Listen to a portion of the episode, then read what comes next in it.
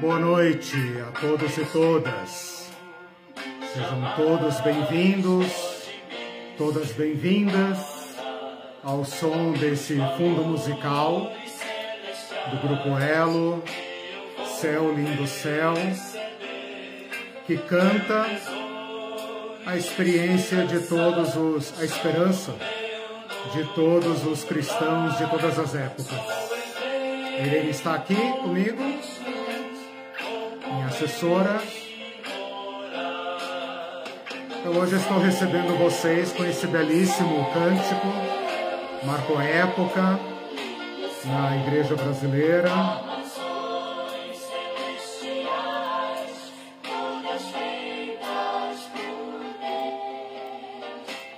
Fala do céu, fala de ir para o céu das mansões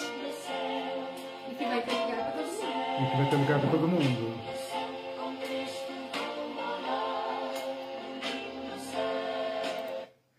Bem-vindos todos vocês, todas e todos, nessa terceira aula do nosso curso do céu. Estamos começando aqui em Curitiba, muito calor, imagino que no Brasil todo. Espero que todos estejam bem, tenham tido uma boa semana, dentro do possível. Que Deus guarde a todos, conceda graça, ânimo, alegria e, acima de tudo, posso dizer, esperança.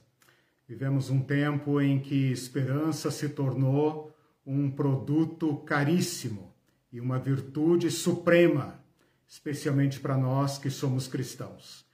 É por isso que nós colocamos esse tema em discussão, o tema do céu, porque é muito natural que os cristãos de todas as épocas falem sobre o céu, coloquem todas as suas esperanças no céu, mas ah, muito frequentemente não saberiam dizer o que é exatamente que esperam. Esse curso pretende, ainda que sucintamente, ainda que não dê todas as respostas, pretende iluminar esse caminho, pretende alimentar esta esperança, esclarecê-la, para que, como disse o apóstolo Pedro, cada um de nós saiba dizer, saiba dar as razões da esperança que nós cultivamos e a nossa esperança não seja uma esperança vã, uma esperança perecível. Sejam bem-vindos todos vocês, estou vendo aí com muita alegria rostos conhecidos, irmãos e irmãs que caminham conosco, vocês enchem o nosso coração de alegria. Na primeira aula, nós uh, fizemos um título, uh, a título introdutório, falamos sobre a linguagem comum do, uh, a respeito do céu, falando sobre as mitologias e falando também sobre a cosmologia, como que o conhecimento do céu, entenda-se, conhecimento do espaço, avançou enormemente, acelerou muito até o tempo em que nós nos encontramos agora. O nosso espaço, que há dois mil anos atrás era muito pequeno, grande para eles, mas comparativamente hoje muito pequeno, hoje se tornou tão, tão incalculável que se fala até em multiversos, ou seja, muitos universos convivendo, e isso deixa a nossa mente completamente incapaz de raciocinar, porque são grandezas que excedem a nossa capacidade de cálculo. Na última aula, na, na aula 2, nós nos detivemos no Antigo Testamento, fizemos aquele exercício intelectual de cortar a Bíblia de Gênesis a, a, a Malaquias, e mesmo sendo um desafio muito grande falar sobre um tema atra através de séculos de, de história, uh, nós uh, uh, elaboramos um pouco, conseguimos extrair algum material para a nossa reflexão a respeito do céu no Antigo Testamento, mostrando como o povo do Antigo Testamento, ou seja, o povo da antiguidade, dialogava com o conhecimento ao seu redor, mas também ah, rompeu com esse conhecimento e produziu um caminho original, um modo de ver o mundo, um modo de ver o espaço, um modo de ver a existência, um modo de dar sentido à existência uh, de forma original. Hoje, então, nós vamos para a segunda parte da Bíblia, que é a parte do Novo Testamento, e repetir ao Novo Testamento a mesma pergunta que nós fizemos ao Antigo Testamento, ou seja, o que o Novo Testamento tem a nos ensinar sobre o céu. É lógico que o Novo Testamento ao contrário do Antigo Testamento, abarca um período histórico muito menor. Né? Nós podemos dizer que o Novo Testamento abarca um período de cerca de 100 anos. Se a gente considerar o nascimento de Cristo a, a, no, no, ano 1 da era cristã, né? porque o seu nascimento se deu alguns anos antes do ano 1, por erro de calendário, etc. Mas vamos dizer que Jesus abre a contagem do tempo. Né? Vamos esquecer aí a, as minúcias e dizer que Jesus então inaugura esta era, a era cristã, ou a era comum, como se chama. E o Novo Testamento alcança no máximo até o ano 100. Eu sei que há estudiosos que dizem que vai para dentro do segundo século, mas eu aqui vou adotar a posição tradicional de que o Novo Testamento abarca cerca de 100 anos de história. Então nós temos de um lado o Antigo Testamento com seus milhares de anos de história, né? É um tempo infinito de história, uh, infinito entre aspas, obviamente, né? Porque ele fala da origem do céu e da terra, né? E vem até mais ou menos 400, 300 e poucos anos antes de Cristo. Há um período não abarcado pela nossa Bíblia protestante, pelo menos, né? Um período que nós chamamos de silêncio. A Bíblia Católica tem alguns livros desse período, como Macabeus, Judite, Tobias e Eclesiástico e etc. Mas nós, na Bíblia protestante, temos um período de silêncio e caímos então já de cara com Jesus Cristo ah, em pleno, eh, em pleno não, no início do Império Romano. Então, de um lado, você tem um, uma quantidade de tempo uh, imprecisa, né, indefinida, de outro lado, você tem um pequeno período de tempo. Mas esse período de tempo do Novo Testamento é profundamente impactado por Jesus Cristo. A gente poderia dizer que o Novo Testamento trata de Jesus Cristo. Jesus Cristo é o tema do, Antigo, do Novo Testamento. Do Antigo, não, do Novo Testamento. Né? Então é nesse universo que nós vamos entrar agora e fazer as mesmas perguntas para o Novo Testamento, um período que nós calculamos de cerca de 100 anos, que, como eu acabei de falar, é um período curto, porém de profunda transformação. E quando eu digo profunda transformação, não estou me referindo apenas a Jesus Cristo, mas ao mundo de Jesus Cristo né? e todos os eventos que convergem para esse período histórico que nós depois vamos chamar de primeiro século da era uh, cristã. Eu enfrentei aqui um dilema, e eu quero colocar esse dilema já de, de cara, porque veja, na próxima aula eu vou tratar do Novo Testamento, porém fazendo uma delimitação dentro do Novo Testamento para focar em Jesus Cristo.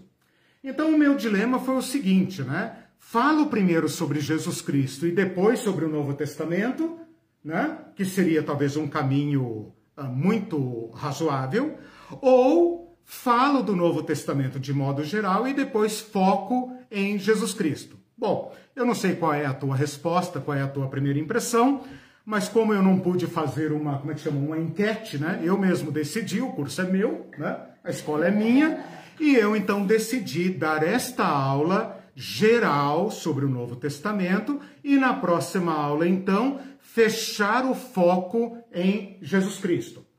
Por que, que eu vou fazer isso? Porque Jesus Cristo redefine o tema do céu.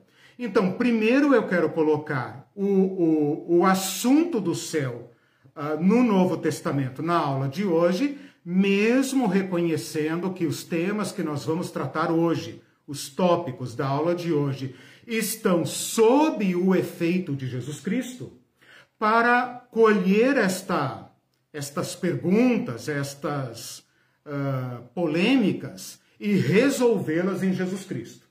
Então é um dilema que eu enfrentei. Eu poderia ter optado pelo outro caminho, mas optei por este de tratar o tema no geral primeiro, uh, de Mateus a Apocalipse, e depois então fechar o foco em torno de Jesus Cristo. Para tratar do Novo Testamento, embora seja um período curto, mas é, como eu acabei de dizer, um período muito rico, eu teria que desdobrar essa aula em muitos tópicos para dar conta da tarefa. Então eu também resolvi aqui um segundo dilema. Né? O que, que eu fiz? Eu vou a, a, apresentar para vocês a linguagem grega a respeito do céu. Isso está é, é, comparado ao que eu fiz na aula passada. Então, vou falar sobre o campo semântico. O que, que significa campo semântico? As palavras usadas no Novo Testamento para se referir ao nosso tema, né? Então, vou falar sobre isso. Vou dar uma brevíssima explanação sobre cosmologia, como eu fiz na aula passada. Né? Por que, que eu digo brevíssima?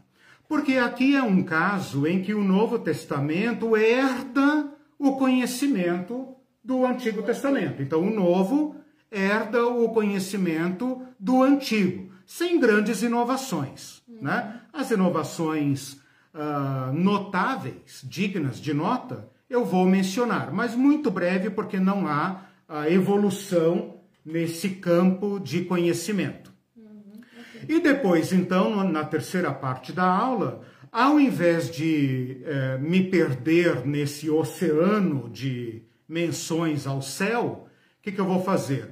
Eu vou uh, me dirigir a tópicos específicos que eu proponho revisar para uh, uh, uh, instruir a nossa teologia do céu. Então eu preciso atacar, a palavra é essa mesma, atacar alguns pontos que estão no fundamento das crendices dos crentes a respeito do céu.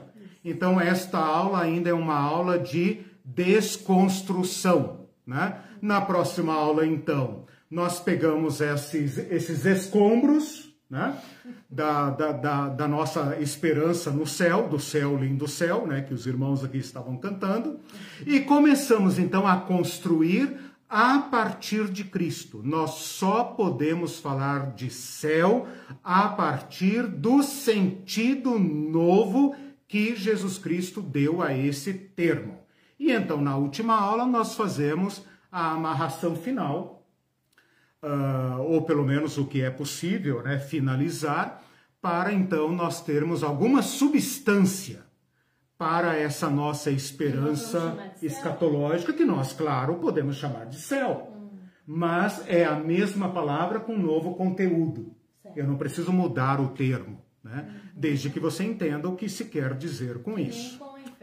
Isso, exatamente. Não, inferno é outro caso, porque inferno o nome tem que cair mesmo. Ah, tá, o nome ali tem que cair mesmo. Uhum. No céu nós podemos manter a palavra, porque o Novo Testamento manteve, uhum. manteu, né? Manteve, é, manteve, mas com nova substância. Então, às vezes eu brinco assim, é como pegar uma caixinha, né? Abrir, desocupar ela inteiramente, bater, limpar, fazer uma faxina na caixinha coloca um novo conteúdo e aí fecha. Né? É um exercício intelectual, teológico, no caso, que a igreja deve ao mundo. E se deve ao mundo, deve a si própria.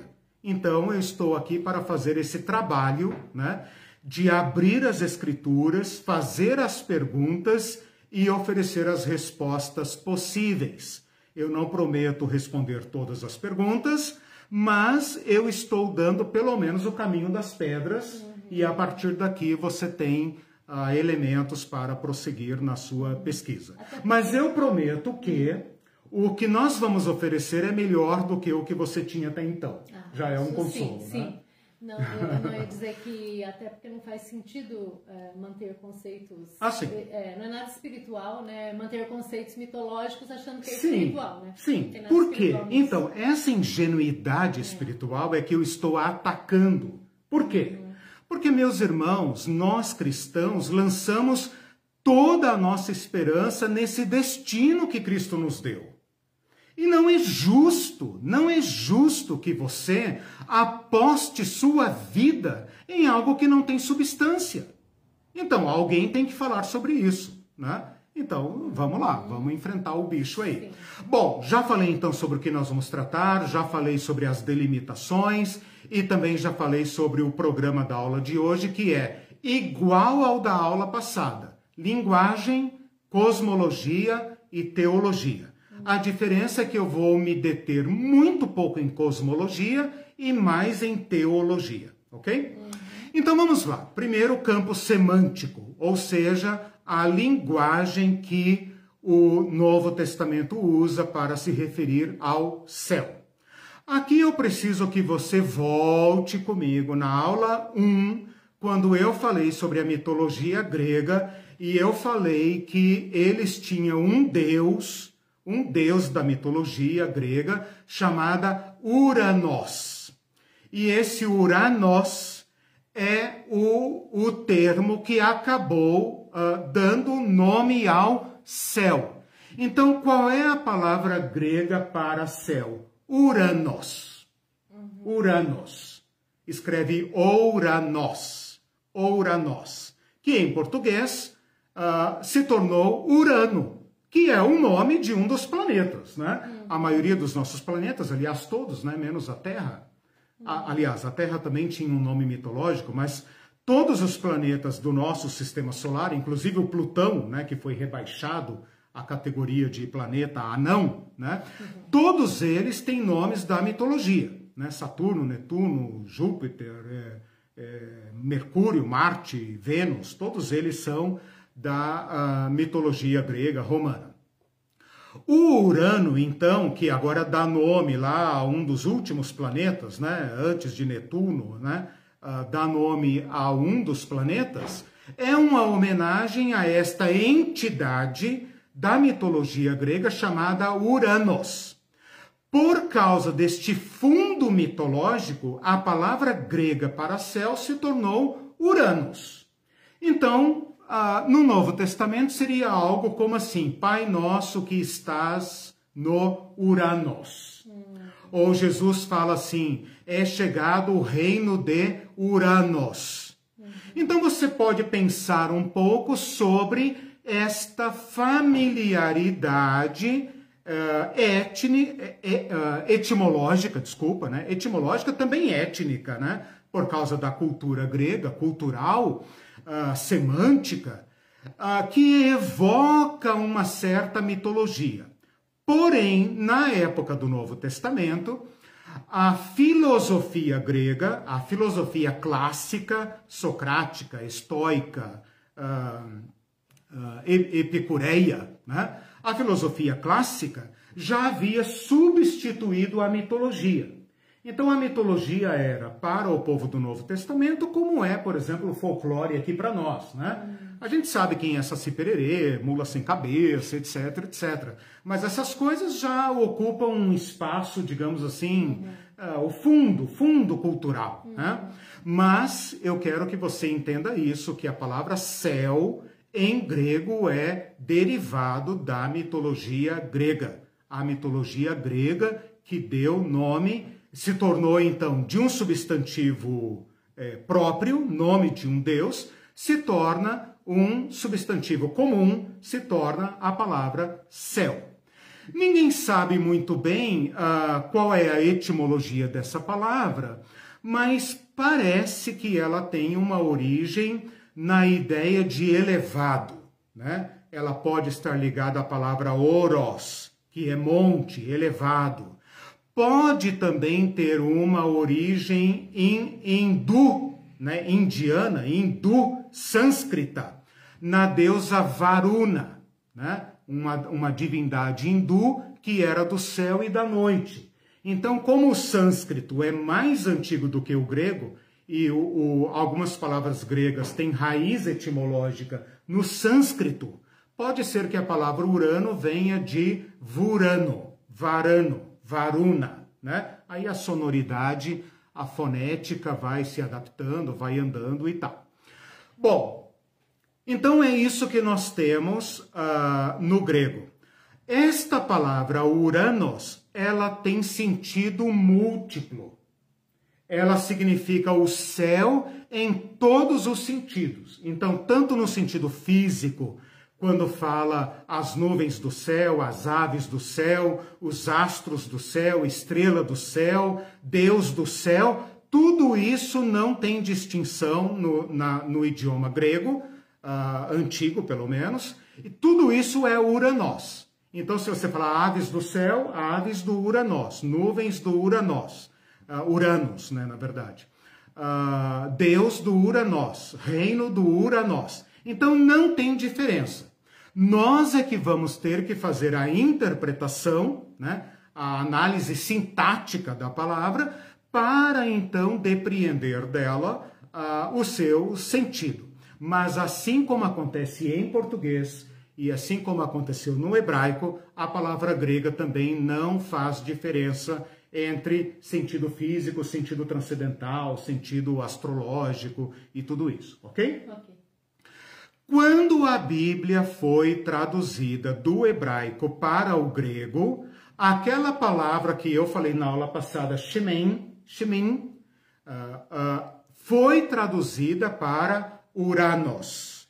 Então, todo aquele aquela ciência hebraica, todo aquele conhecimento original hebraico foi vertido para o equivalente grego Uranos, ok? Bom, além disso, o que, que nós temos aí? Nós temos uh, os derivados dessa palavra. Por exemplo, a palavra uranios, uh, adjetivo celeste, vai aparecer apenas nove vezes, né? Quando fala milícia celestial, visão celestial, né? Ah, quando se fala do céu, então usa uma palavra derivada correspondente a Uranos, que é uranios. Né? Nós também temos uma palavra em português, urânio, né? que é nome de um elemento químico usado aí na indústria nuclear e tudo mais. E tem também uma outra palavra uh, uh, também derivada dessa, que é uranothen, que é advérbio. Então ela também vai aparecer aí duas vezes no, no, grego, no Novo Testamento grego, que é do céu ou no céu. Então esse advérbio, né, que fala de origem ou que fala de uh, é, que fala de origem ou, ou lugar, né, uh, também é derivado dessa. Uma outra palavra que aparece, que também é uma, uh, uma construção derivada de Uranus, é a palavra epurano, que é que vem do céu. Né? Então, às vezes vai aparecer, por exemplo, uh, visão celestial e etc. Mas quando tem esse movimento de origem do céu, né? Uh, o grego usa essa, express, essa preposição epiuranos, uh, epuranos, é que é então do céu. Né? Às vezes a tradução, por isso que eu estou destacando isso aqui, às vezes a tradução em português não deixa claro, né? mas como eu estou fazendo uma análise das palavras do Novo Testamento, uh, eu trouxe aqui para vocês, na verdade, uma palavra só: certo. Uranus né? e seus derivados. Uh, às vezes o grego, como também no hebraico, e eu não falei isso na aula passada, ela vai substituir a palavra céu por alto ou altíssimo. Então, Deus do céu, às vezes, é tratado como Deus altíssimo. E o altíssimo acaba sendo uma característica de Deus, altíssimo. Né? Então, às vezes, a palavra céu é substituída por essa palavra do alto. Né? Mas aqui eu não estou fazendo um destaque disso. Deixe-me passar para você uma estatística que eu fiz dessa palavra para mostrar o seguinte. Tanto em grego como em português, a palavra ocorre aí cerca de 270, 280 vezes mais ou menos. E há um esforço de manter o original plural. Então veja, eu falei para vocês que a palavra céu em hebraico é uma palavra originalmente plural. Para traduzir para o grego, os autores do Novo Testamento, os tradutores do Novo Testamento e os autores do Novo Testamento criaram uma palavra, um neologismo que não existia em grego, que é uranoi, para manter o original plural. Né? Nós, em português, não fazemos diferença se você falar reino do céu ou reino dos céus, Pai nosso que está no céu ou Pai nosso que está nos céus, nós não fazemos muita diferença. Mas o grego fez um esforço para manter o original. Desse uh, dessa quantidade de palavras, você pensa comigo em quais livros da Bíblia se concentra a, a ocorrência da palavra céu. Vou fazer aqui uma enquete rápida. Onde você acha que livro do Novo Testamento, de Mateus a Apocalipse, né? Mateus a Apocalipse, 27 livros, é igual para a Bíblia Católica, para a Bíblia Protestante. Em quais desses livros você acha que mais ocorre a palavra céu? Bom, não dá para saber, mas eu vou lhe dar a resposta. Eu não deveria lhes ajudar, mas eu vou lhes ajudar, né? Esta palavra aparece na maior parte das vezes, ou seja, metade das vezes do Novo Testamento está no livro de Mateus e no livro de Apocalipse. Mateus e Apocalipse. Ah, Mateus, por causa de uma particularidade que a Irene está aqui, não vai me deixar esquecer, não vou falar agora para não confundir. Uh, Mateus, por causa de uma particularidade muito importante, que talvez você nunca tenha ouvido falar, não esteja claro, mas eu vou esclarecer hoje. E o outro livro é mais ou menos óbvio, porque é o livro das visões do céu. É. Então, a palavra céu vai aparecer muitas vezes. Uhum. Então, o livro de Mateus e o livro de Apocalipse têm metade do total de vezes que a palavra ocorre no Novo Testamento. 50% das palavras céu no Novo Testamento está no livro de Mateus e no livro de Apocalipse.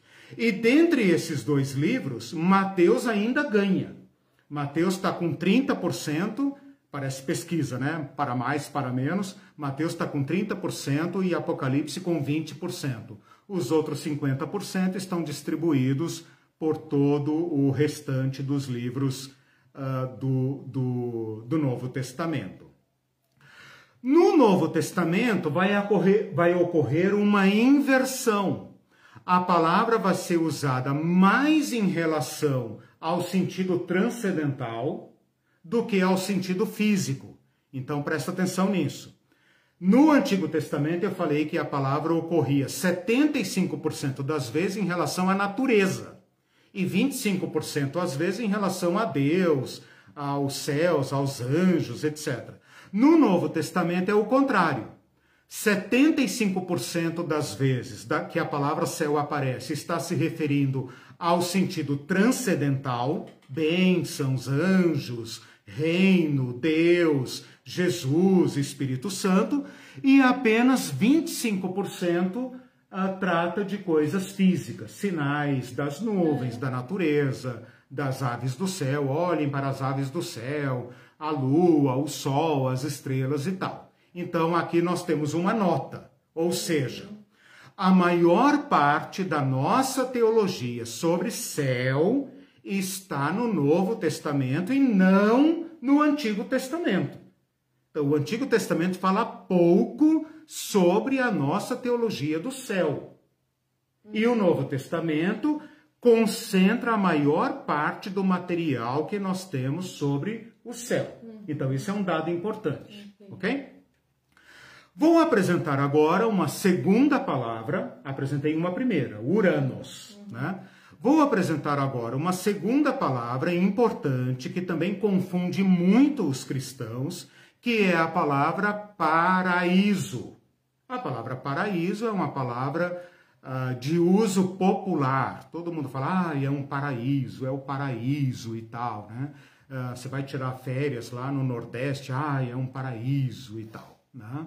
Bom, essa palavra de amplo uso popular é uma palavra que ocorre no grego uh, uh, no grego uh, do Novo Testamento e no grego da Septuaginta. O que, que é Septuaginta? Septuaginta é o Antigo Testamento traduzido para o grego, ok? Uhum. Então, as pessoas talvez não sabem isso, não se assuste com um palavrão, uhum. não é uma aula para pessoas especialistas. Quando você ouvir falar em Septuaginta, é o nome da Bíblia antiga, primeira tradução da Bíblia para o, do hebraico para o grego. Quando Jesus esteve entre nós, lá nos idos do, do primeiro século, a Bíblia usada era a Bíblia grega, tá? Porque ela já estava traduzida para o grego. Então, esta palavra paraíso vem do latim paradiso, que vem do grego paradeisos, que vem do persa. Então ela é uma palavra completamente estranha ao Antigo Testamento e ao Novo Testamento. Ela é uma palavra helenizada, digamos assim, né? É, helenizada de helenos grego, né? Então introduzida no grego. Mas ela é uma palavra persa. E o que que ela significa uh, no seu original? ela significa jardim cercado. Então, os famosos jardins da Babilônia, os reis persas, os reis caldeus, que gostavam de fazer seus jardins magníficos, esta palavra no original se chamava paraíso. Então, uh, Nabucodonosor, Artaxerxes, esses reis antigos tinham seus paraísos particulares. Esta palavra entra no grego e quando a Bíblia é traduzida para o grego, o grego usa a palavra paradeisos para se referir ao jardim do Éden. Então, o Éden não é um paraíso. Para a linguagem hebraica, não é um paraíso. Mas quando o Antigo Testamento entrou em contato com o grego, adotou esta palavra paraíso para se referir ao Éden.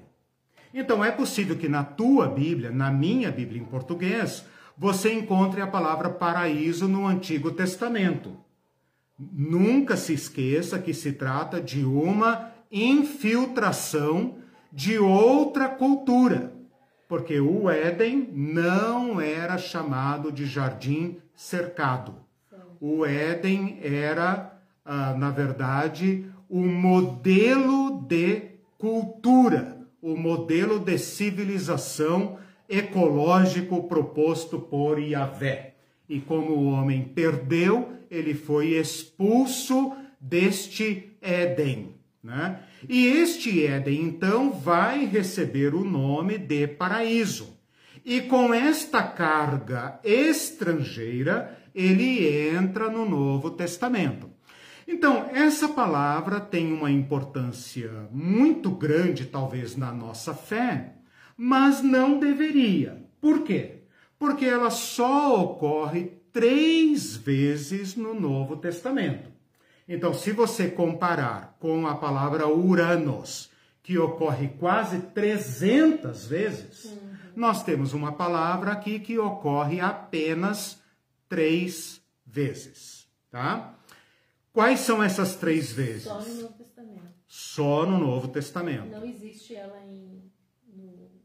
Em hebraico, não. Uhum. Se ela existir, se ela existir no, no Antigo Testamento em uh, grego é por causa dessa influência cultural. Hum. Né? Então, nós mesmos chamamos o Éden de paraíso.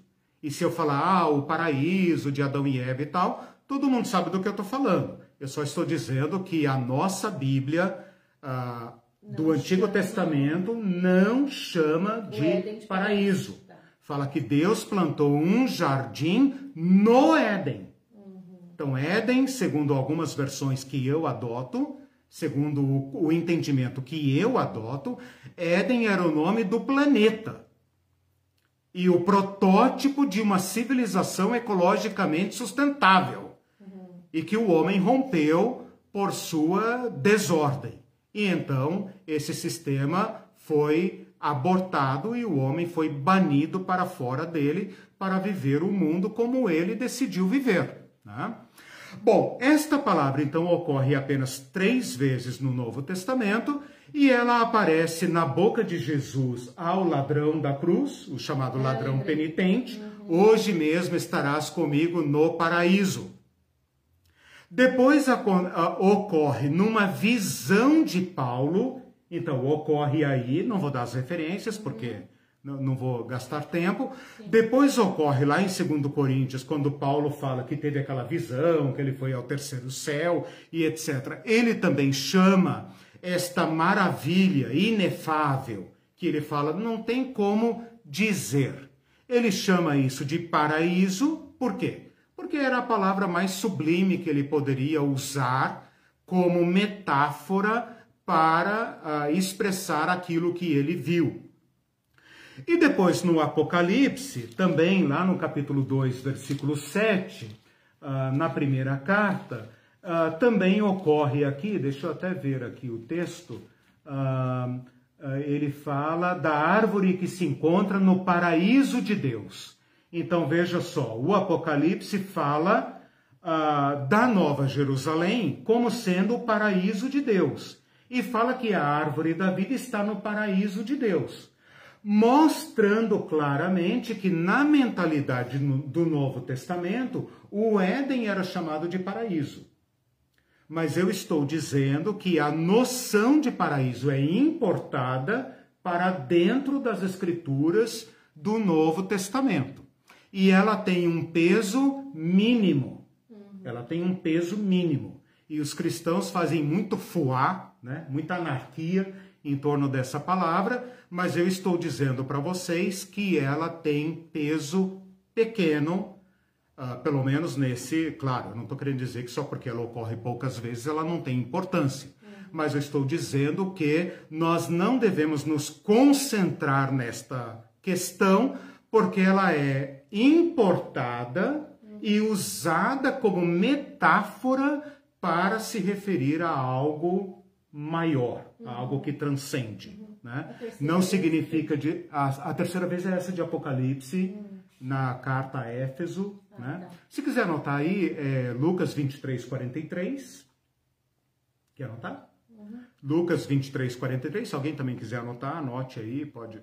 Lucas 23, 43 uh, segundo Coríntios 12, 4, a visão de Paulo, e a, Apocalipse, capítulo 2, versículo 7. Ok?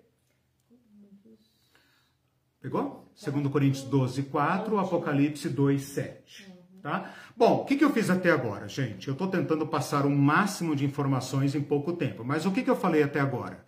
Eu uh, expus para vocês o conjunto de palavras que o Novo Testamento usa para se referir ao céu. Dentro desse conjunto de palavras, nós temos referências ao mundo físico, ao mundo dos astros, ao mundo do clima, ao mundo das aves, das nuvens, da chuva, e uma parte que se refere ao transcendente. Falei que essas palavras se concentram em Mateus por uma particularidade que eu ainda não expliquei e também se concentra em Apocalipse pelo motivo óbvio que o Apocalipse trata desse escatom da história, né?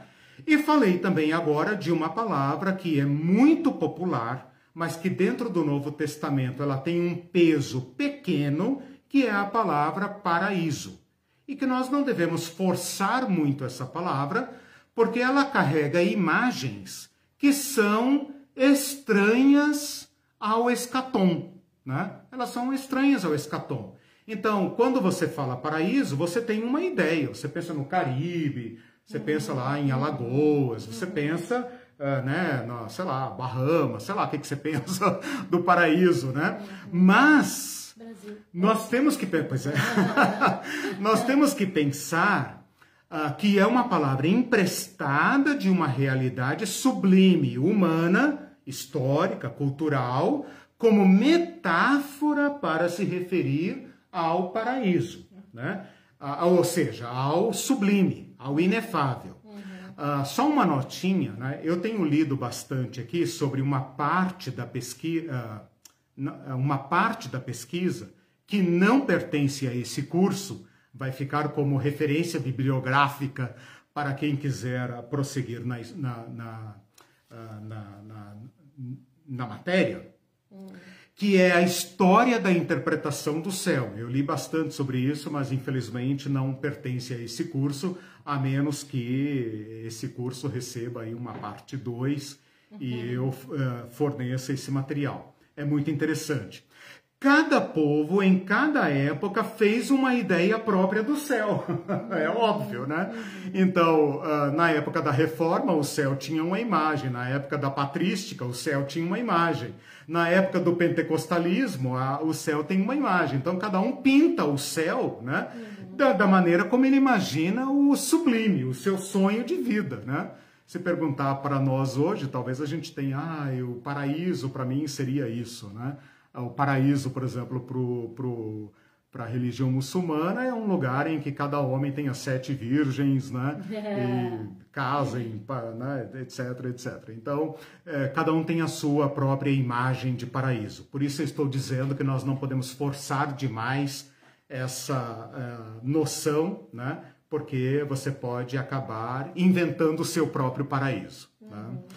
Bom, uh, uma última nota, deixe ver aqui, sobre a questão da linguagem, é que aquelas expressões idiomáticas do Antigo Testamento vêm também para o Novo Testamento. Então eu não vou me deter nisso, né? Por exemplo, céus e terra significa o universo, né? Uh, Deus criou céus e terra, Deus criou o universo. Então tudo isso é reproduzido, recepcionado na linguagem do Novo Testamento. Por exemplo, todas as nações debaixo do céu, todas as nações da terra. Então, são expressões idiomáticas. Uma expressão idiomática que aparece no Novo Testamento e não no Antigo Testamento, já me foi perguntado aqui, eu comecei essa resposta na aula passada e vou completá-la agora, é quando Paulo, neste mesmo lugar que ele fala do paraíso, que a Irene anotou aí, ele fala: fui arrebatado ao terceiro céu. E terceiro céu nada mais é do que uma expressão idiomática do judaísmo tardio. O que, que significa judaísmo tardio? judaísmo do fim do Antigo Testamento, do período interbíblico e do período de Jesus, quer dizer, o judaísmo do final né, do reino de Judá, o último judaísmo que viveu na Palestina antes da diáspora, que especulou extensamente a respeito do céu. Então, enquanto o Antigo Testamento fala muito pouco sobre o céu, o período interbíblico fala muito sobre o céu. O período interbíblico, os caras vão ao céu, visitam o céu, sobem por todos os andares do céu, eles descrevem o céu de cabo a rabo. Especulações de livros apócrifos que não estão nem na Bíblia protestante, nem na Bíblia católica, nem em Bíblia nenhuma, mas estão disponíveis aí se você quiser ler. Por exemplo, livro de Enoque. Pode achar na internet, tem em português. Livro de Enoque. Você pode procurar Testamento do, dos Doze Patriarcas. Você pode procurar, eu acho que, é, Testamento de Abraão, né? Uh, esses com certeza falam. Não sei se Baruch também fala, provavelmente Esdras. Aí é uma selva. Aí você encontra um mundo de coisas. Uhum. Mas eu sei que o livro de Enoque, ele passeia pelo céu de cabo a rabo, ele conhece todos os andares, ele faz, ah. como é que chama? Ele faz uma vistoria no céu. Né? Então, o povo do período interbíblico tem muita curiosidade a respeito do céu. E eles viajam para valer, cara. Eles viajam mesmo.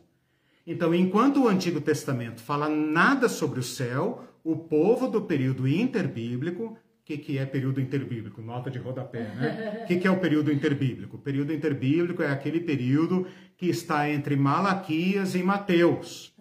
Cerca de 400 anos. É, cerca de 400 anos que a nossa Bíblia não narra. Né? Eu preciso dar um curso sobre isso, me cobrem. Né? Uhum, preciso dar um curso bom, sobre nossa, isso. Uh, uh, e durante esse período aconteceu muita coisa, muitos livros foram escritos. Uhum. E a teologia do céu foi extremamente desenvolvida. Então, Paulo, que é um ex-rabino, ou um rabino convertido, ou um rabino cristão, fala do terceiro céu, por quê? Porque o seu povo, tanto o povo judeu como o povo prosélito, né, que eram os membros das igrejas de Paulo, sabiam de cabo a rabo que Paulo estava falando. Tem crente que, baseado nisso que Paulo fala, começa a fazer teologia em cima do terceiro céu. Uhum. Por favor, não façam isso. Uhum. Tem gente que fala: ah, o primeiro céu é o céu das aves, o segundo céu é o céu dos astros, o terceiro céu é o céu de Deus. Por favor. Deve ter vídeo aí na internet. Por favor. Isso. isso é teologia fundo de quintal teologia mequetrefe, com todo respeito aos irmãos. Se já falaram isso, por favor, parem. Né? Uhum. Terceiro céu é uma expressão idiomática para se referir fui onde ninguém mais foi e vi coisas que não é que Paulo foi proibido de falar, é que não tem palavras, o vocabulário humano não tem como uh, comunicar, comunicar a realidade a qual Paulo teve acesso. Uhum. Ponto. Então paramos é aqui, paramos aqui na questão da linguagem. Perguntas, comentários? Hum, acho que não, mas é uma, alguém perguntou na, uh, acho que não foi na primeira aula, né, sobre os terceiros céus, mas não consigo lembrar quem era, né? Já falei aqui agora, né? Já foi perguntado, comecei a responder é, na aula passada e terminei aqui agora. Uhum. Para falar sobre sentido da palavra céu, eu introduzo aqui um significado novo. Então, até agora eu tenho falado que a palavra céu tem dois sentidos. Uhum. Tudo cai em dois sentidos. Um é o sentido físico, o céu como essa realidade física que está aí. O céu das nuvens, da chuva, o céu que você pensa que está aí, esse céu azul, ou também o espaço. Tudo isso é o sentido físico do céu, uhum. sentido material. E um outro sentido, que não é exclusivo da nossa fé judaica cristã, é, é comum a quase todas as culturas, que é essa, essa realidade transcendental. O céu como sendo o lugar dos espíritos, o lugar dos mortos, o lugar uh, dos anjos, o lugar dos deuses, o lugar de Deus. Né? Então, esse sentido transcendental. Eu vou acrescentar agora um terceiro sentido que faz parte do Novo Testamento, que é exclusivo da fé cristã. Então, é um problema que eu vou introduzir agora, mas vou responder ao longo das próximas aulas, tá? Que é o céu como lugar de gente o céu como lugar de gente. Até agora, tanto em relação aos povos do mundo, como em relação ao Antigo Testamento, gente não vai para o céu. Uhum. Céu é lugar dos espíritos dos e dos deuses, dos anjos, dos demônios, dos daimons, né? Uhum. Do, dos gnomos, seja lá do que quiser, do mundo transcendental do não humano. Humano é coisa da terra. Então, nem no, no, no, Antigo Testamento, ao contrário do que se pensa, ninguém foi ao céu. Nem Moisés, nem Elias, nem Enoque, nem ninguém. Ah, Elias foi para o céu. Não foi, não. Ah, Enoque foi para o céu. Não foi, não. Moisés foi para o céu, também não foi. E eu sou é, protestante, sola escritura, né? Sola escritura. Na Bíblia não está escrito. Então, está na hora a- de reformar a tua cabeça. situações que você falou aí é outra palavra que é usada para dizer que. Não, é o sentido, é o sentido do céu físico. Enoque está dizendo, Deus o tomou para si. Ponto. Deus o tomou para si. Não foi mais visto. Desapareceu, Deus o Nem tomou tem para o si. lá. Elias foi levado ao céu, foi levado para cima. Foi levado num redemoinho. Tanto foi Mas é levado mesma para cima. Que foi traduzido por Uranus no Novo Testamento. Mas é isso que eu estou falando. A palavra céu, tanto no Antigo Testamento como no Novo Testamento, céu é céu. No céu de Deus, para ser bem claro agora, no céu de Deus ninguém foi. E tem base bíblica para isso, porque os crentes só só funcionam com base bíblica, né? tem base é, bíblica para isso. Versículo. Em João, deixa eu ver aqui, em João, capítulo 3, versículo 13. O 13 não tem nada a ver, eu não sou numerólogo, né? O 13 não tem nada a ver, eu não sou numerólogo. Tem a ver sim. Eu não faço numerologia, eu não faço numerologia bíblica, né? Quem faz, tudo bem, né? Eu não faço. 1 João 3,3 está dizendo assim: ora, ninguém subiu ao céu senão aquele que de lá desceu. Então, Cristo é o único homem do céu. Certo? Certo. Então, eu estou introduzindo aqui agora um tema inédito, completamente inédito, que é a fala que vai introduzir uma, real- uma realidade impensada, inimaginável de gente habitando com Deus. Isso é impensável em qualquer cultura que você imaginar fenícia, celta, grega, romana, egípcia, babilônica, chinesa, japonesa, hindu, pode ir para onde se quiser. Homens não vão para o céu, a menos que eles sejam semidivinos. Né? Aí, é o, aí é o contrário. Aí é o rei que é divino, o faraó que é divino, o herói, filho de Deus com humano, aí é outra coisa. Mas gente de carne e osso não vai para o céu. Nunca foi, nem no Antigo Testamento. Então eu estou introduzindo agora um novo sentido, que é o sentido cristão. O sentido cristão, que vai promover uma tal reconciliação, que vai abrir um campo completamente novo, que é a possibilidade de gente, gente filho de homem, filho de humano, humanos, habitarem novamente com o divino. E esta é uma realidade que eu precisei desconstruir para agora mostrar como ela é vinho novo. Não há ah, aparato humano, não há linguagem humana, não há cultura humana capaz de abarcar esta nova realidade que eu passo a tratar a partir desta aula, na próxima e na próxima, ok?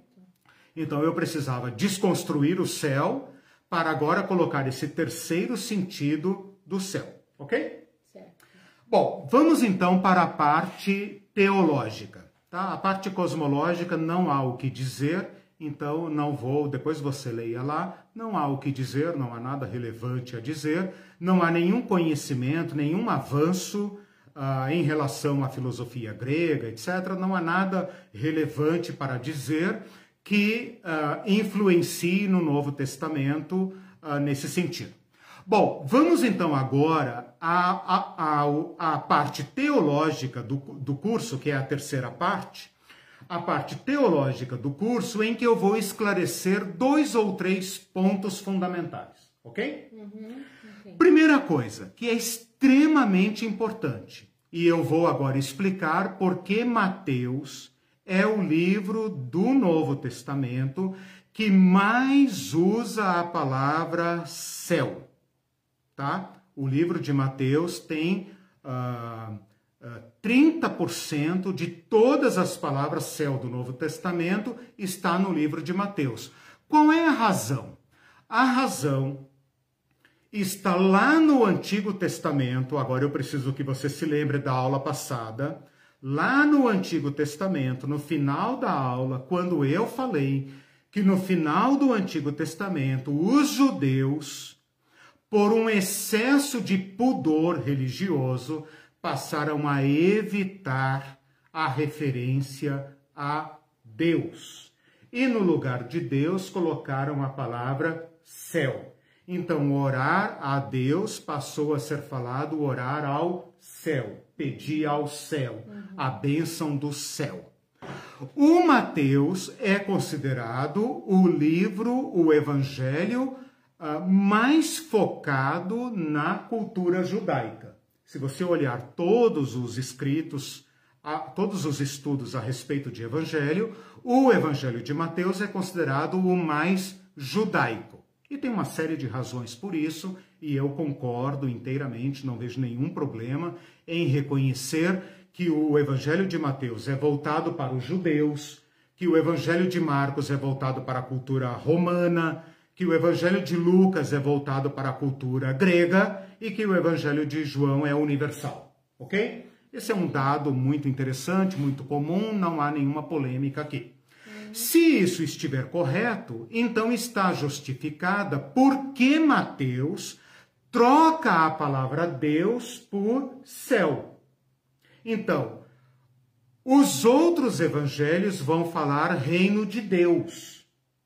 Jesus vai começar dizendo: arrependam-se, porque é chegado o reino de Deus. Uhum.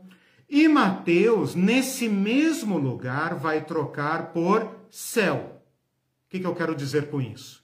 Que Mateus vai usar muitas vezes mais a palavra céu aonde os outros evangelhos vão usar a palavra Deus. Então, Mateus usa a palavra, a expressão reino dos céus. Uhum. No mesmo lugar onde Marcos e Lucas usam a palavra Deus. Então, vou fazer aqui uma comparação para provar, tá? Isso se chama comparação sinótica. Uhum. Por que sinótica? Sinótica é o nome, mais uma notinha de rodapé, né? Plim, plim. Não se assustem com os termos, tá? Uhum. Sinótico é o nome que se dá aos três evangelhos de Marcos, Ma ah, Mateus, Marcos e Lucas. Por quê? Porque eles seguem a mesma estrutura. Se você ler a Bíblia, você vai ver que uh, eles, eles se repetem internamente, mutuamente, em grande parte. E João é um evangelho à parte que segue um programa próprio. Então, os evangelhos de Mateus, Marcos e Lucas são chamados sinóticos. A palavra sinótica vem do grego e significa um olho só. Tem o mesmo olhar sobre a história de Jesus. Eles olham da mesma forma. Claro que tem suas particularidades, mas é um olhar uh, sincrônico, um olhar sinótico, um olhar só né? É, é praticamente o mesmo programa. Então, nessa comparação sinótica, eu vou provar para vocês por que, que Mateus tem um excesso de referências ao céu. Nada mais é, significa do que um costume judaico de evitar a palavra Deus. Então, onde Marcos e Lucas usam a palavra Deus, Mateus, como um bom judeu, usa a palavra céu. Então vai aqui a comparação sinótica. Em Mateus, Jesus fala assim: arrependam-se porque é chegado o reino dos céus. Marcos diz, Jesus dizendo: arrependam-se porque o reino de Deus é chegado. Lucas também, o reino de Deus é chegado. Uh, nas parábolas, em Mateus, Jesus fala assim: a, a vocês é dado conhecer os mistérios do reino dos céus. Marcos e Lucas vão dizer: a vocês é dado conhecer os mistérios do reino de Deus. Outro exemplo, quando as crianças querem chegar a Jesus e os discípulos não permitem, e Jesus dá uma bronca neles e fala: não embaraçem as crianças. Em Mateus ele vai falar: O reino dos céus pertence a elas. E em, Mate... em Marcos e Lucas ele vai dizer: o reino de Deus pertence a elas. Bom, essa comparação se repete muitas vezes. E esta uh, particularidade idiomática presente em Mateus explica por que Mateus fala tantas vezes em reino dos céus, enquanto Marcos e Lucas fala reino de Deus. Legalzinho, né? Legalzinho. Bom, legalzinho nada, né? Por enquanto você só sabe que Mateus prefere usar a palavra céu e então por isso ele vai ter muitas vezes a palavra céu, enquanto Marcos e Lucas vai ter a palavra Deus. O problema, meus irmãos e minhas irmãs, é a seguinte: é que aqui tem um erro grave. Presta atenção. Aqui tem um erro muito grave. E este é o ponto central da aula de hoje. Aqui tem um erro muito grave. E eu já falei três vezes que o erro é grave, porque é grave. porque esta interpretação reino dos céus, particular de Mateus e abundante em Mateus, gerou uma interpretação equivocada de que o reino de Deus está no céu. Quando, na verdade, o que Mateus quer dizer é que o reino de Deus vem do céu, porque é o reinar de Deus. E isso fica muito claro na oração do Pai Nosso. Venha a nós o teu reino, seja feita a tua vontade, como ela é feita nos céus. O que, que Jesus está querendo dizer? Que em toda a criação, em tudo que existe, Deus é a expressão máxima e tudo funciona de acordo com a sua sabedoria, de acordo com o seu amor. E tudo gira e funciona de acordo com a sua harmonia, com a sua sabedoria. Menos onde o ser humano resolveu ser seu próprio Deus. E não podendo ser seu próprio Deus, tornou-se o demônio. E abriu espaço para o demônico, para o demoníaco.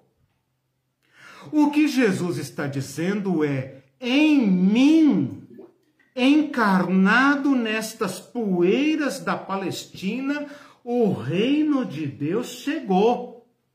O reino de Deus não é o reino no céu, é o reino do céu. Mas esse D não é D de posse, é o D de origem. É o reino que vem de Deus, de acordo com Marcos e Lucas. E de acordo com Mateus, é o reino que vem dos céus. Por isso a oração do Pai Nosso não é leva-nos ao reino dos céus, mas venha o teu reino. Então, meus irmãos, aqui, aqui, nesta particularidade, se você entender e se você se convencer desta minha argumentação, metade do curso está resolvida. Por quê?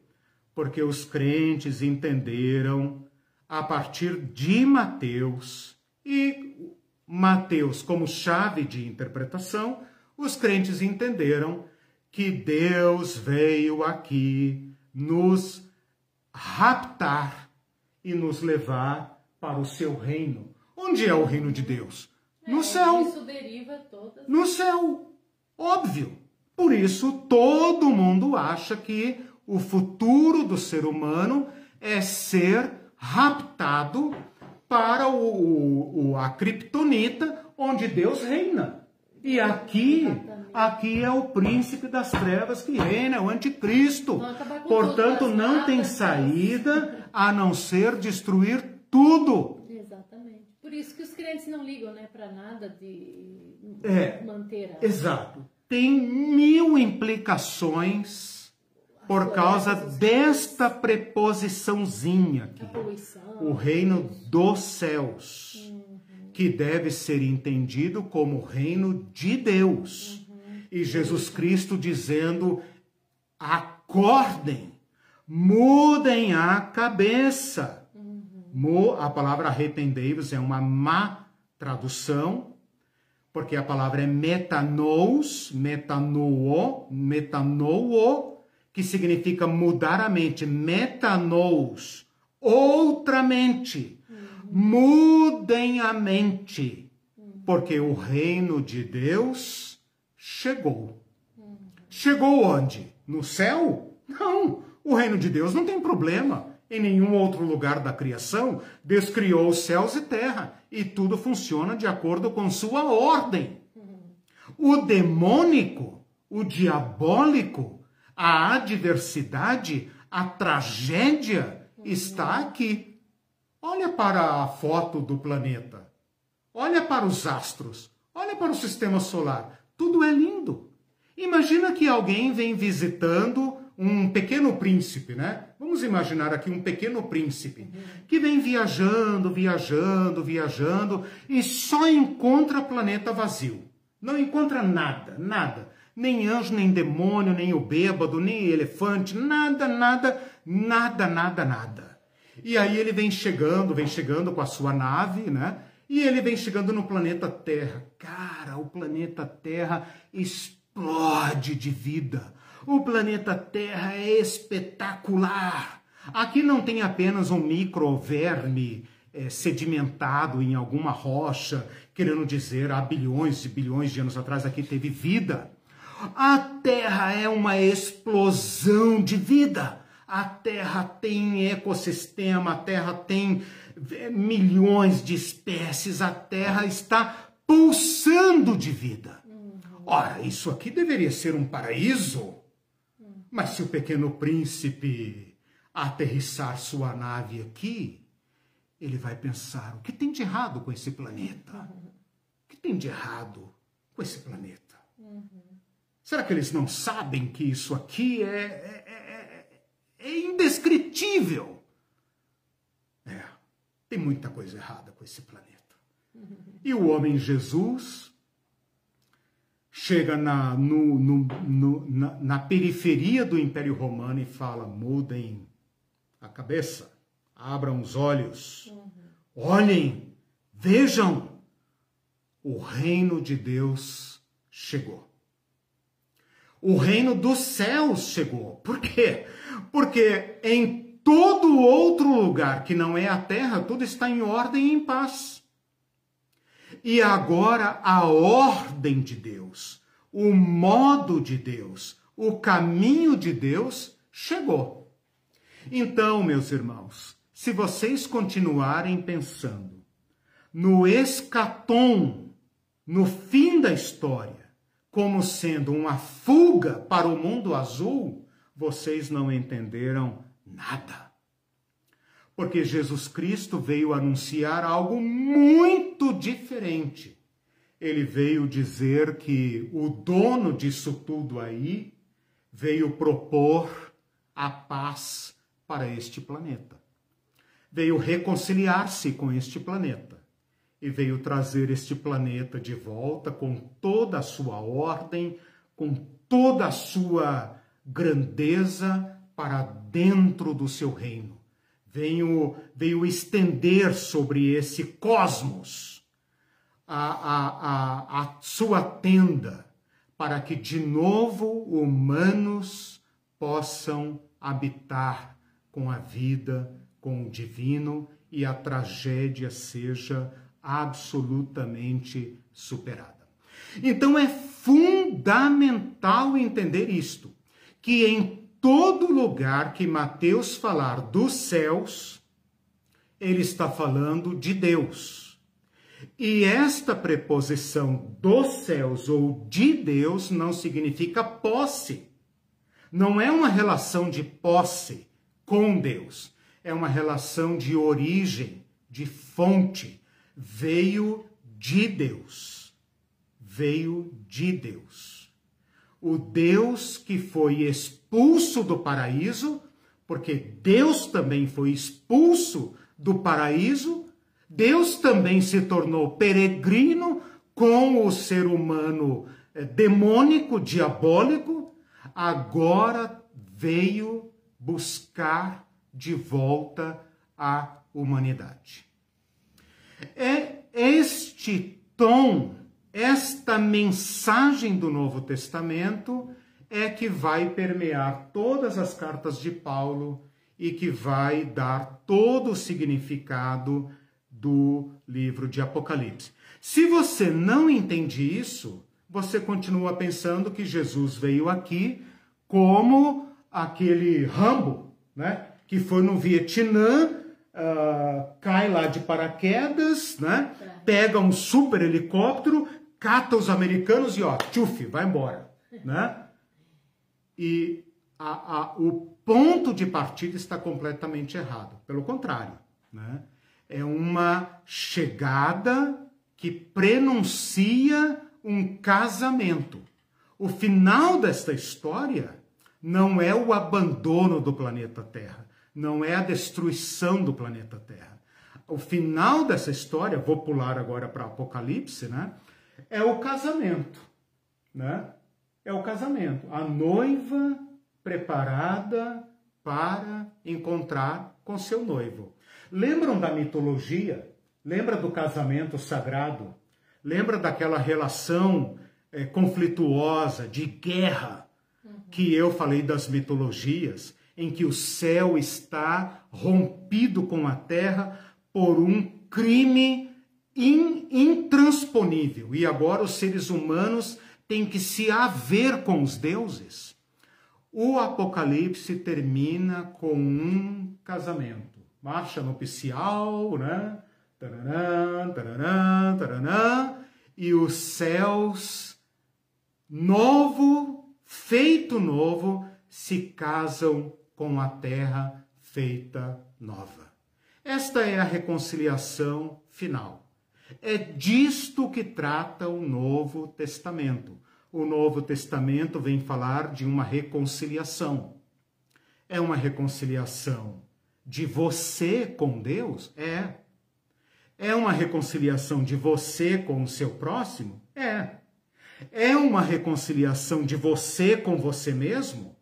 as suas curas psicológicas? É. É uma reconciliação cósmica? Uma reconciliação ecológica da natureza com a própria natureza? É. É uma reconciliação cósmica. É uma reconciliação que não deixa lugar para nenhuma morte, para nenhuma ruptura Jesus Cristo reconciliou todas as coisas, faz convergir para ele a reconciliação de todas as coisas. Então eu sei que nós, especialmente nós protestantes, pensamos na obra de Cristo como sendo a reconciliação entre eu e Deus. Né? O mundo que se exploda, entre eu e Deus. Né? Eu sou protestante, eu sirvo a Deus, eu oro, eu leio a Bíblia, eu creio em Deus, eu oro a Deus e eu não preciso de padre, nem de pastor, nem de igreja, nem de sacramento, eu não preciso de nada. Essa é parte da história, né? É parte da nossa rebeldia protestante de não nos deixar prender por nada. Uhum. Mas a outra parte, né, irmãos? A outra parte é nos tornarmos um, né? É nos reconciliarmos todos, até sermos um só corpo um só corpo humano. E esse corpo ligado a Cristo, e Cristo ligado a Deus. E então tudo será reconciliado. Essa é uma parte da teologia que os crentes não tratam. Né? Eu não vou explanar isso aqui agora, mas eu vou desafiá-los a ler 1 Coríntios 15, quando fala Deus será tudo em todos. Eu vou desafiá-los a ler Efésios 1, quando fala Deus fez convergir para Cristo todas as coisas. Uh, Efésios 1 também fala uh, Deus ser tudo em todos. Uh, Romanos 8, que fala que a criação geme esperando a sua redenção. Nós também gememos. O Espírito Santo geme. Deus geme aguardando por esse momento da reconciliação. Então nós estamos aqui diante de uma de um de uma irrupção, uma irrupção do céu na nossa realidade humana. E essa irrupção é Jesus Cristo. E Jesus Cristo nos dá um jeito novo de falar sobre o céu. Então é necessário desconstruir tudo para agora, a partir de Cristo, a partir dos fundamentos do Antigo Testamento e desta inovação do Novo Testamento, falarmos então sobre o céu. Espero que tenha dado para entender, né? É, qualquer coisa Ah, que. é, eu vou ler. Tá, vamos lá que o tempo está tá. correndo. Eu já coloquei aqui na parte teológica o ponto fundamental, tá? O que a gente falará a partir de agora é avanços esclarecer nas próximas né? aulas, Exatamente, tá porque na próxima aula eu vou falar de Cristo. dará e como se dará Isso. isso, porque senão a pessoa vai ouvir hoje só e vai pensar assim, "Ah, mas Cristo já veio, então a gente está no céu. Exato. Aqui no, nesse Ah, inferno sim. a gente está no céu. Lembra que este curso faz parte do Apocalipse Pé no Chão. Eu tenho esquecido de falar isso. Esse curso é um anexo do Apocalipse Pé no Chão. Exatamente. Nós vivemos o já, porém ainda não. Uhum. Nós gememos, acabei de falar. Nós gememos, Uhum. aguardando a adoção. Sim. Na esperança fomos salvos, olha aí. Uhum. Né? Por que temos esperança? Eu comecei a aula de hoje falando sobre esperança. Por que temos esperança? Porque Cristo veio. Uhum. Porque Cristo veio. E porque Cristo nos fez promessas. E essas promessas estão penhoradas. Então, Cristo é a, o único fundamento que nos permite falar do céu neste terceiro sentido. Então, o céu não é mais aquilo que as religiões dizem, o céu não é mais aquilo que você pensava, e o céu não é mais a fuga do planeta. Certo. O céu é aquilo que Cristo diz que é. E em Cristo o céu veio. Ou, para, para pegar aqui o gancho da Irene, o céu começou a vir. O céu já, já, a, a palavra usada pelos teólogos, e eu gosto muito dessa palavra, é ir, irrupção. Irrupção Erupção. irrupção, que é o contrário de erupção. Porque erupção é ir para fora, né? O, o vulcão, por exemplo, entra em erupção. Buf, né? Vai para fora. O reino de Deus irrompeu. O reino de Deus rasga a nossa realidade, essa nossa realidade fechada, de morte, de, de, de materialidade sem, sem saída, esse ciclo sem saída, ele irrompe. Então, o verbo se fez carne significa o verbo rasgou, rasgou a nossa mortalidade, a nossa perdição e plantou aqui, dentro deste mundo infernal, deste inferno, plantou aqui o céu. E agora não tem mais saída. A, a presença de Cristo entre nós, eu estarei com vocês todos os dias, é a garantia, é o penhor, é, é, a, é a, as minhas palavras. Céus e terra podem passar, minhas palavras não passarão até que se cumpram. Então, Cristo nos dá um novo modo de falar. Então, ele é o nosso escatom. Ele é o princípio e o fim. Ele é a, a, a substância da nossa esperança. Então, podemos falar sobre céu? Podemos. Feitas essas ressalvas todas. A Cica está pedindo socorro aqui. Falou, Ah. Jesus, habitante do céu, afirmou ao rapaz que morreu na cruz junto dele que ele estaria no paraíso. pois é. E não estará comigo no céu. Isso. Mas ser humano não vai ao céu. E Jesus levou esse rapaz para onde? Socorro. Exato. E a Marlene falou, também quero saber. Ser humano nunca foi ao céu, João 3,13. Ninguém subiu ao céu, senão aquele que de lá desceu. E quando eu for, onde é que está aqui? Ah, peraí. Ah, e de modo. Ah, peraí, peraí, peraí, onde é que ele fala aqui? E de modo que por Moisés levantou a serpente no deserto, assim importa que o filho do homem seja levantado. Tem um texto aqui, se alguém achar aí para mim, para eu não gastar tempo procurando. Ele fala: quando eu for levantado, Atrairei a todos atrairei para mim. Acha aí, está em João 3 todos atrairei para mim. Então, Jesus Cristo que desceu, abriu o caminho. E em Jesus Cristo, os seres humanos já estão em Deus. João 12, 32. Jo- João 12, 32, que maravilha! Eu ia procurar em João 3. Do- Isto, ó, é quase continuação de João 3, porque João 3 fala assim: ah, e do modo porque Moisés levantou a serpente no deserto, assim importa que o filho do homem seja levantado, para que todo o que nele crê tenha vida eterna. Lá em João 12, 32, obrigado aí pela, por quem falou, fala assim: Jesus Cristo está agoniado aqui, ele está dizendo, e o que, que eu vou dizer agora? Pai, livra-me desta hora? Não, porque para esta hora que eu vim. E quando eu for levantado da terra na cruz, e depois na ascensão, atrairei todos para mim. Por quê? Porque se vestiu da nossa carne. E a nossa carne em Cristo já foi ao paraíso.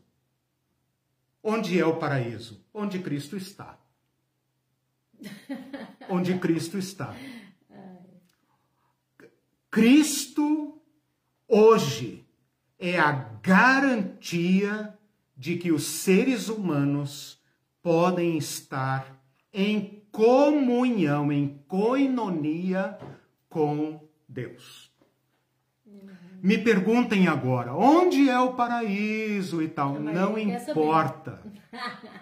Não importa. Não tem como saber. E toda tentativa de explicar capenga. Não importa. Eu vou lhes dizer algo muito mais sublime do que isso. Que a- aí é que tá, gente. Eu vou aproveitar essa questão para colocar aqui um, um outro texto que é importante. Aí é que tá. Nós queremos saber para onde foi, onde é, etc, etc, e aí nós caímos nessa questão espaço-temporal, né? A gente olha para o, o cosmos e pensa, onde será que Deus mora? Onde será que ele colocou? Eu vou lhes dizer algo é, muito grande. Eu espero que vocês percebam o peso disso. Na casa do meu pai há muitas moradas. Se não fosse assim, eu estou lendo numa versão ultraliteral, porque aqui as, as nossas traduções capengam. Então eu copiei de uma Bíblia interlinear com as adaptações para não ficar feio demais, né? Porque fica muito grosso, muito grossa a linguagem, né? Então fiz aqui as adaptações de uma tradução melhorada, mas ultraliteral. É isso que está escrito em grego. Na casa de meu pai há muitas moradas. Se não, eu teria dito: vou preparar lugar para vocês? Mas porque eu vou preparar lugar para vocês, novamente venho e tomarei vocês para mim mesmo, para que onde eu estou, vocês estejam também. Eu sei que a maioria dos crentes pensa que isso é a construção da nova Jerusalém no céu. Né? Vou preparar-vos lugar. Então Deus está preparando literal né? ruas As de moradas. ouro. É, está preparando Porque ruas. moradas, daí dá a impressão que é casa. né? Então, essas moradas foram traduzidas em inglês como mansões. Mansões. E daí, por causa disso, os crentes inventaram que ah, aí na Kryptonita, em algum lugar aí do espaço, em outro tal, tem uma Miami Beach, né? É, particular em que cada um vai ter suas mansões gigantescas e tal, não sei o quê. Bom, não é nada disso que está dito aqui. Ele está dizendo: na casa do meu pai há muitas moradas. Não está falando na cidade do meu pai há muitos condomínios. Está falando na casa de meu pai há muitos quartos. Se não fosse assim, eu teria prometido para vocês um lugar, mas porque eu prometi, eu vou preparar lugar e voltarei e colocarei vocês junto comigo onde eu estou. Agora segura. Jesus foi preparar lugar. Preparou e voltou. E nós estamos onde ele está. As pessoas pensam que ele foi para o céu e vai voltar. Ele foi ao túmulo, morreu, ressuscitou e preparou o lugar para nós na sua morte. E porque morreu e ressuscitou, enviou a nós o seu Espírito Santo. E nós já estamos onde Cristo está. Perceba a grandeza disso. Aí é que tá. Essas perguntas, onde é o paraíso e etc., são muito pequenas. Porque Jesus Cristo fala: Eu vou e enviarei o Espírito Santo. E no mesmo capítulo de João 14, ele fala: Eu e meu Pai viremos para ele e faremos nele morada. É a mesma palavra que ele fala que foi preparar. Então presta atenção nisso, porque eu não vou ter tempo de explicar muito. Esta palavra morada, vou preparar. Na casa de meu pai há muitas moradas. Essa palavra só tem duas vezes no Novo Testamento em João e no capítulo 14. Então, opa, presta atenção. É uma parelha. Jesus foi preparar lugar. É uma vez. No versículo 23, deixa eu ver. Versículo 23, ele fala assim: Eu e meu pai viremos para ele e faremos nele morada. É a mesma palavra. É a mesma palavra. Por que, que ele pode morar em nós? Por que, que ele pode morar em nós? Porque ele foi preparar lugar. E voltarei, voltou, ressuscitado. E porque ressuscitou, enviou-nos o seu Espírito Santo. E o Espírito Santo já nos fez assentar nos lugares celestiais, onde Cristo já está. Esse é o outro ponto que eu queria que vocês entendessem, porque em Efésios, em Efésios, Paulo diz que nós já estamos assentados com Cristo nas regiões celestes. Então me expliquem vocês o que significa Efésios capítulo 2, versículo 6, quando fala: "E em Cristo nos fez assentar nos lugares celestiais". Vamos procurar na foto da NASA? Vamos procurar no estado mental? Vamos procurar uh, dentro do nosso coração? Não. É uma realidade de Cristo. Por isso estou dizendo, Cristo nos deu um novo sentido. Em Cristo o céu começou a vazar para dentro da nossa realidade. E todo aquele que crê nele já entrou no lugar onde Cristo está. Que triste, deve ter muita gente triste. Triste? Não vai ter. ah, Triste? Não, porque, tipo, fala assim, pô, minha chance de ter mansão era lá. Eu espero que vocês fiquem muito tristes com isso. Espero que isso arrombe, arrebente os sonhos capitalistas. Espero. Porque Cristo está prometendo um lugar na comunhão com Deus. Ele vai orar logo depois em João 17. Ele vai orar, Pai, que eles sejam um, ó Pai, como nós somos, para que o mundo veja. Ora, como que o mundo vai ver se é algo do futuro, lá da criptonita azul? Uhum. Então não pode ser. Uhum. A casa do Pai é Cristo. A casa do Pai é a morte de Cristo. A casa do Pai é o sepultamento de Cristo. A casa do Pai é a ressurreição de Cristo. Em Cristo, todos nós estamos onde Ele está. Para mim é explosivo. Uhum. Para mim é, é, é arrebatador. É arrebatador. Não tem nada a ver com as crendices do céu. É outra realidade. Por isso que a Irene perguntou aquela hora: posso usar a palavra céu? Pode. Desde que você, lembra que eu falei? Abra aquela caixinha, bate ela, faz uma faxina, joga tudo fora, né?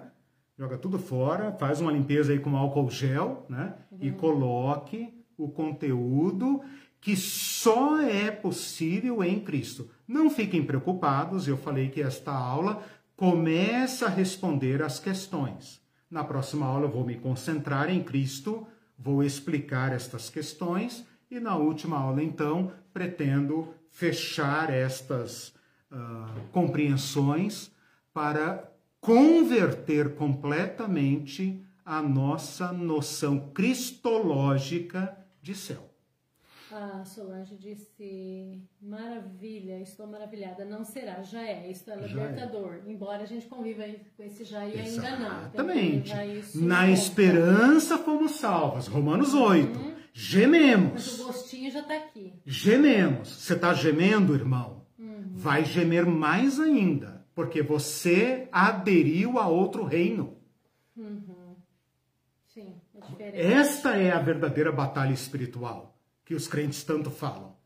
Esta é a verdadeira noção. Mudou a mente, uhum.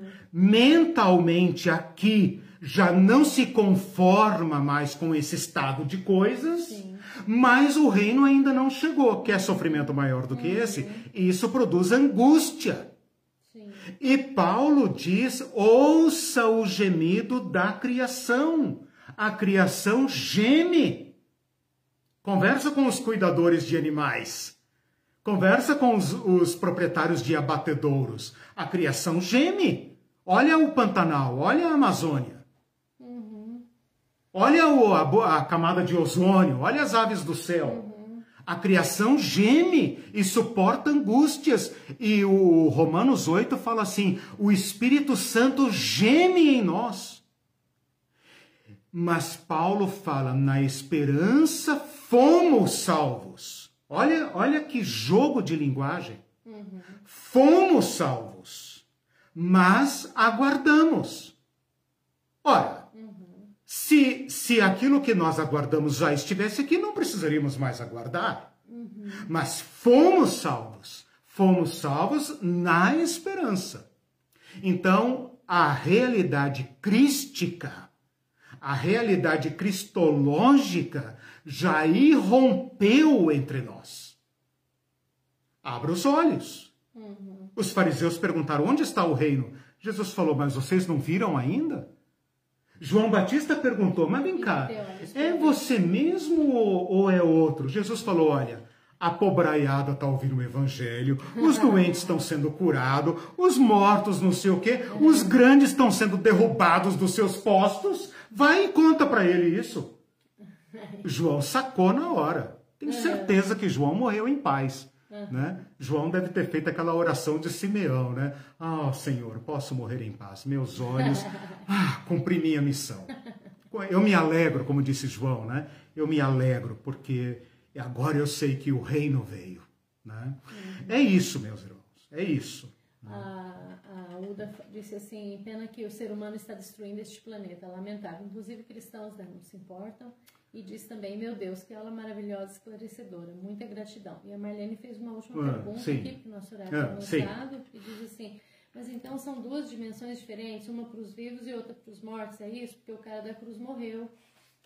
Veja, os mortos em Cristo, a Bíblia não esclarece e nós só podemos dizer aqui uma expressão que talvez é mais comum na teologia católica do que na nossa, estão em Cristo.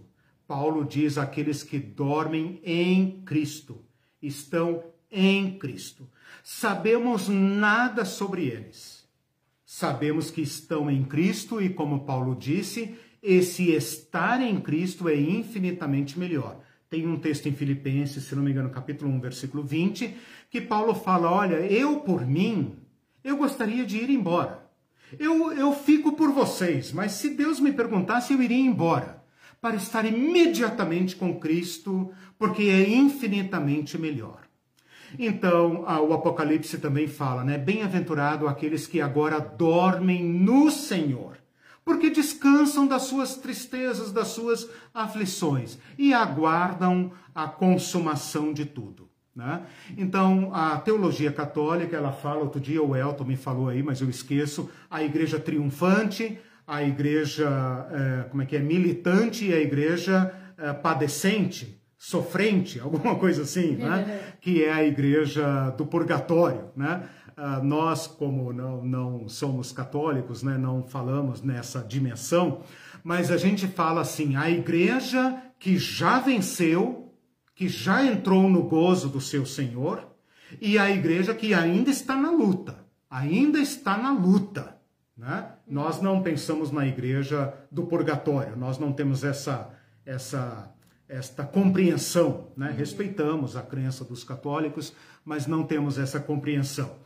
Nós pensamos naqueles que já entraram no descanso e naqueles, eh, como nós, os vivos, como a Marlene disse, que estamos ainda na luta. Ainda na luta. Já estamos pela fé no descanso mas ainda sofremos angústias. Ainda sofremos angústias. É uma perspectiva inovadora, inovadora, encarnada do Evangelho, porque não foge do embate, não foge da angústia, mas transcende a angústia, não como escapismo, por isso que eu estou falando que Cristo nos dá um novo modo de falar sobre o céu, porque não é escapista e também não é desesperada. Não é desesperada. É, é, é pé no chão. É pé no chão. Uhum, né?